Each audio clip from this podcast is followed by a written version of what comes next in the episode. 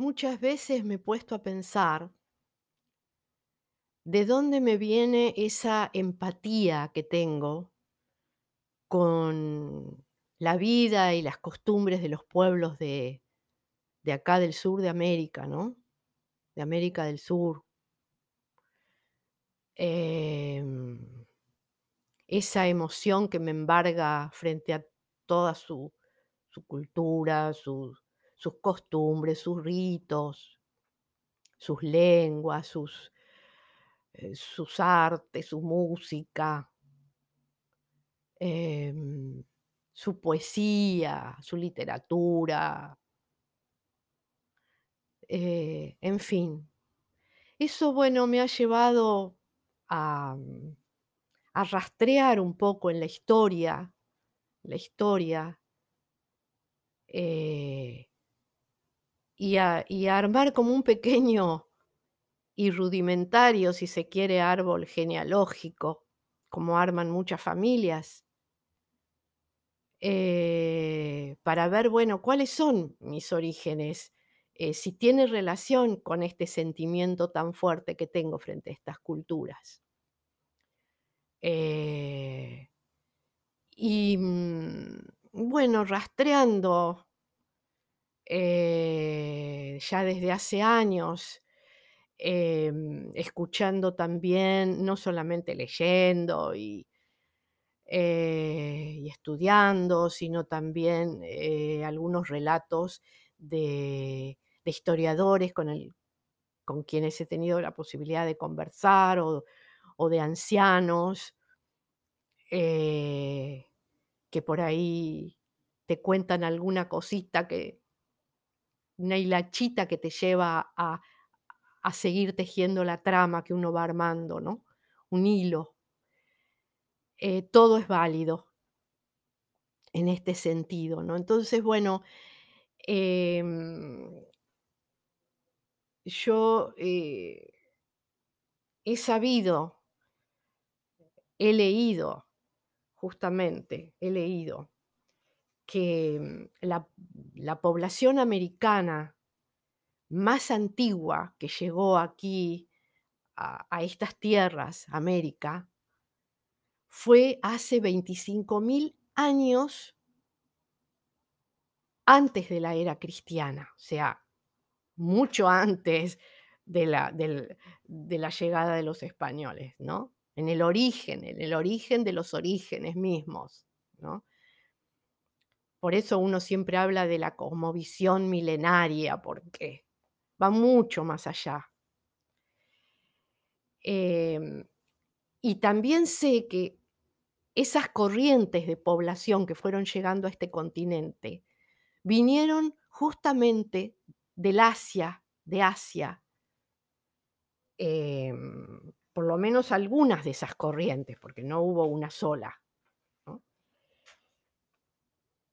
Eh, que llegaron por el estrecho de Bering, desde el Asia, llegaron por el estrecho de Bering y por el mar de Bering y por el océano Pacífico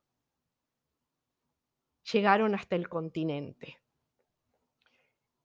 Em, después hubo otra corriente que vino de Indonesia, otra corriente que vino de la Polinesia, pero justamente eran una de estas corrientes, quizás una de las más importantes, era la de la la de los mongoles. Que es justamente donde de donde venía mi abuelo, mi abuelo paterno. Mi abuelo paterno era era de la zona de la Mongolia, era ruso, pero de la zona de la Mongolia. Y, y quiero, este, quiero, digamos, relacionándolo un poco en sus características, físicas, puedo decir que mi abuelo Salomón ruso de la Mongolia tenía rasgos bastante parecidos al abuelo Fidel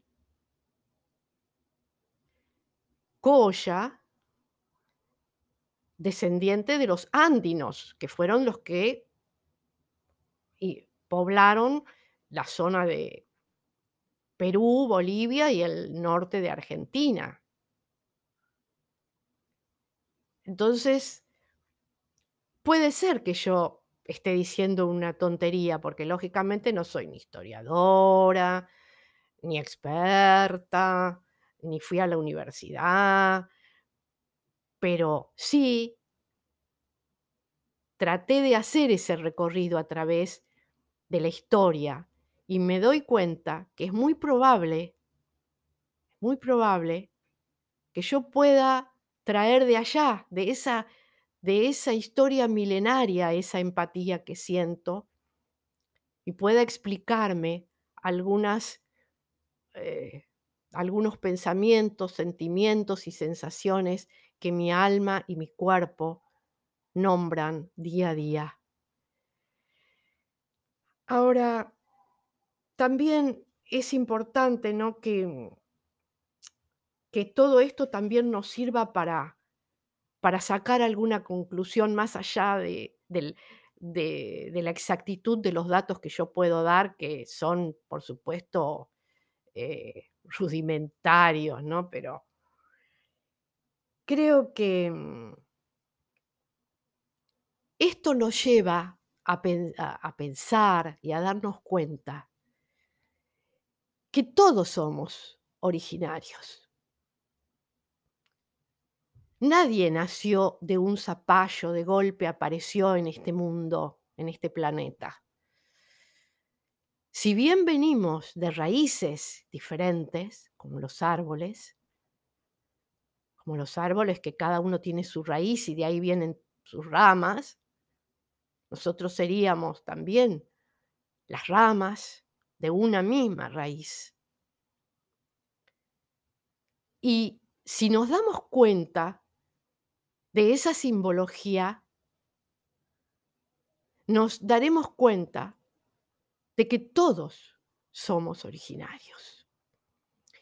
Y que si logramos tener ese paradigma, si podamos partir de un, de, un nuevo paradigma para, para construir un mundo mejor y un mundo diferente al que estamos viviendo ahora, tal vez podríamos sortear este problema de la pandemia, ¿no?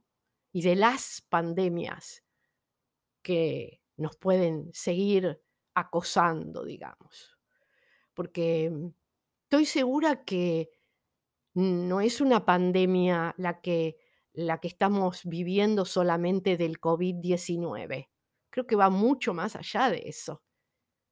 Es una pandemia humana. Em, y es planetaria porque todo el planeta está compuesto por seres humanos. Si pudiésemos trazar un nuevo paradigma, no asentado en el pasado, el pasado siempre nos sirve nada más que para aprender, no para volver al pasado. Y hacer un futuro con las bases de este presente equivocado, desgastado, eh, lleno de fallas, hacer un nuevo mundo sobre esta base tampoco nos va a servir. Algo vamos a tener que cambiar. Los pueblos originarios. Tal vez volver, retornar, no para volver al pasado, sino para aprender del pasado, a esa cosmovisión que tenían nuestros antepasados de una vida colectiva que no sea lo prioritario el comprar y el vender. Porque occidentalizamos todo. Hicimos un mundo neoliberal y capitalista a todo trapo, se nos fue la mano. Porque ese mundo capitalista no tiene límites, por más que querramos ponérselo. Por más que queramos po- po- poner las, leyes, los límites, no tiene límites ese mundo. Porque la angurria del ser humano, de los que más tienen, es cada vez mayor. Cuanto más tienen, más quieren. No lo quieren repartir. Nunca lo quisieron repartir. Si no estudiemos lo la estudiemos la Revolución Francesa, ¿por qué se pro produce? Estudiemos, em, la Rusia la Rusia de los zares y toda la historia de de la humanidad, que la gente se arrastraba de hambre. Se arrastraba porque no tenía qué comer. Y hasta los que tenían un poco más, un poquito más, no querían compartir. Siempre ha pasado eso en la historia, no es que ahora solamente pasa, ahora lo pasa de otra manera. Ahora lo conocemos de otra manera, porque tenemos otros medios también para conocer y para visualizar las cosas. Pero siempre pasó, porque el hombre se ha ido, el hombre como el hombre, la mujer, ¿no? Se ha ido deformando. Ha ido deformando eh, se digamos, se ha ido deformando su cabeza pero sigue siendo siempre ese hombre que va en busca siempre de tener, más que de ser. Entonces, esto de formar un un nuevo paradigma para poder habitar un nuevo mundo eh, yo sé que es casi, di diríamos, imposible. Porque mm si yo pienso en en armar un nuevo mundo en base a esto que estoy deseando, que estoy sintiendo en mi corazón, que es el de una el de una el de una vida más colectiva donde se respete la diversidad, donde cuando alguien tenga una buena idea, no siempre tiene que estar en contra de lo que dice el otro. De que siempre hay que detenerse a pensar, de que el que tiene un poquito más, darle un poquito también al que no tiene nada. De que no le puedo dar al otro mis cosas usadas y rotas y sucias, sino que le tengo que dar algo igual como lo que tengo yo. Y ese ese mundo nuevo y diferente que deberíamos ir construyendo en en base a un nuevo paradigma, al paradigma de que todos somos originarios. Convierte a nuestros proyectos, a nuestros sueños y a nuestras esperanzas en una utopía. Eso es una utopía. Pero como bien sabemos los que ya venimos hace rato caminando las utopías no están para alcanzarlas. Están para caminarlas. Por eso sigamos caminando, hermanos y hermanas, hacia un mundo mejor que todos donde todos nos merezcamos poder vivir. Todos podamos vivir. No algunos, todos.